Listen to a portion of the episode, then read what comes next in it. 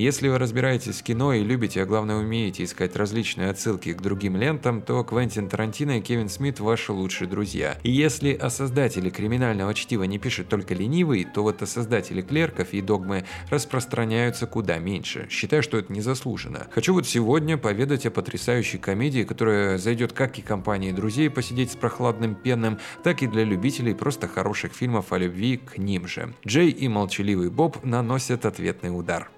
Как вы уже поняли, в комедии показано несколько дней из жизни Джей и его друга молчаливого Боба. Вообще сюжет фильма достаточно необычен. Друзья целыми днями стоят возле стены магазина, но однажды после обвинения в торговле наркотиками получают судебный запрет приближаться к этому магазину. Они делятся своей бедой с создателем комиксов, от которого узнают, что по комиксам «Пыхарь и Хроник», созданным по мотивам их жизни, будет снят фильм. Увидев в интернете множество оскорбительных отзывов об этих комиксах, будущем фильме и персонажах, друзья решают остановить остановить этот поток негатива. Они отправляются в Голливуд, чтобы сорвать съемки фильма. Так Джей и Боб попадают в череду ситуаций, пародирующих всевозможные фильмы и сериалы. Шмалим дурь, курим шмаль, дуем коку, пиво пьем, пиво пьем, пьем, пьем, косяки, бля, продаем. Кто продает? Мы продаем, забиваем, продай. Отсыпь на забивку.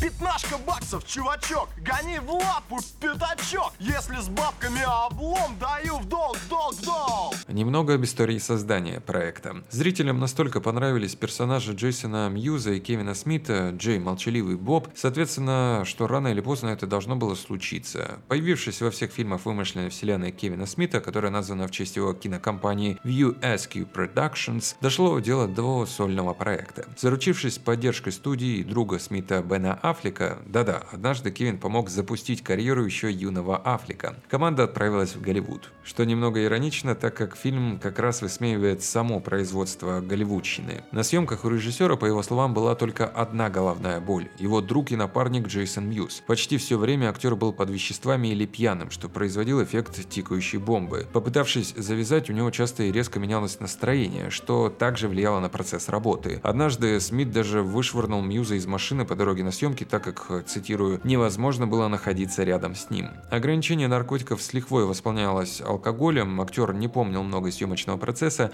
ну а когда съемки завершились, Смит прямо сказал Мьюзу завязать, употреблять и пить, иначе он больше никогда не заговорит с ним. Джейсон справился с этим и теперь счастливо живет с женой и ребенком в полной завязке. Украсть макаку? Черт, без проблем. Не украсть макаку, освободить ее, это же...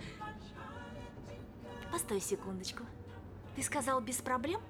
Да, блин, мы воруем макак все время, верно, толстяк?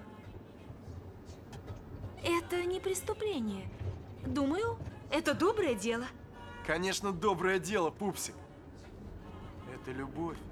Немного фактов. Само название фильма отсылает к эпизоду пятой части «Звездных войн» 80-го года. Кевин Смит, будучи большим фанатом «Звездных войн», охотно включает ссылки на эту эпопею в свои фильмы. Многие эпизоды на студии Miramax пародируют фильмы, снятые там. Некоторые актеры и режиссеры сыграли сами себя. Так Бен Аффлек и Мэтт Деймон якобы участвуют в съемках сиквела «Умницы Уилла Хантинга». Спасаясь от охранников, Джей Боб пробегают мимо площадки, где снимается фильм «Сорви голова». На съемках вымышленного Крика 4, на тот момент еще никто не думал над реальной четвертой частью, героиня Шеннон Доерти выражает крайнее удивление, что под маской маньяка скрывается орангутанг. В одной из сцен на заднем плане можно заметить несколько мужчин в черных костюмах и одного в полицейской униформе. Это аллюзия на «Бешеных псов» 92-го того самого Квентина Тарантино. Когда Джей и молчаливый Боб прыгают на велосипеде и оказываются на фоне Луны, это отсылка к фильму «Инопланетянин». Вот так-то, может еще и сами что-нибудь найдете. Персонажи фильма регулярно ломают четвертую стену. Один из ярких примеров в самом начале фильма вместе с Аффлеком. Герои обращаются прям к зрителям. Трейлер фильма демонстрировался в кинотеатрах перед сеансом «Очень страшного кино 2». Преданные фанаты Кевина Смита покупали билеты на этот фильм, но после просмотра ролика покидали кинозал. За фильм «Молчаливый Боб» произносит 102 слова, а плохое слово на английскую букву F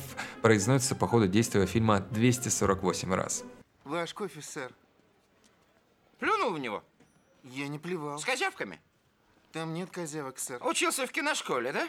Бесишься, поди, что Черномазый ставит такой крупнобюджетный фильм, да? Без киношколы. Папочка твой знает, что ты носишь негеру кофе? У него инфаркт будет.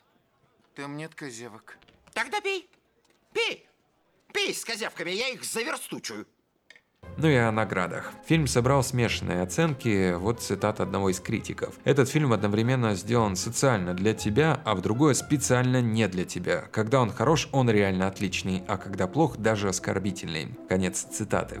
В целом и аудиторию картина покорила, выйдя на домашних носителях, кассетах и DVD. Сразу отовсюду посыпались цитаты в стиле «гони в руку пятачок» до «я здесь командую». Это особая фраза на английском, ну, короче, почитайте в интернете.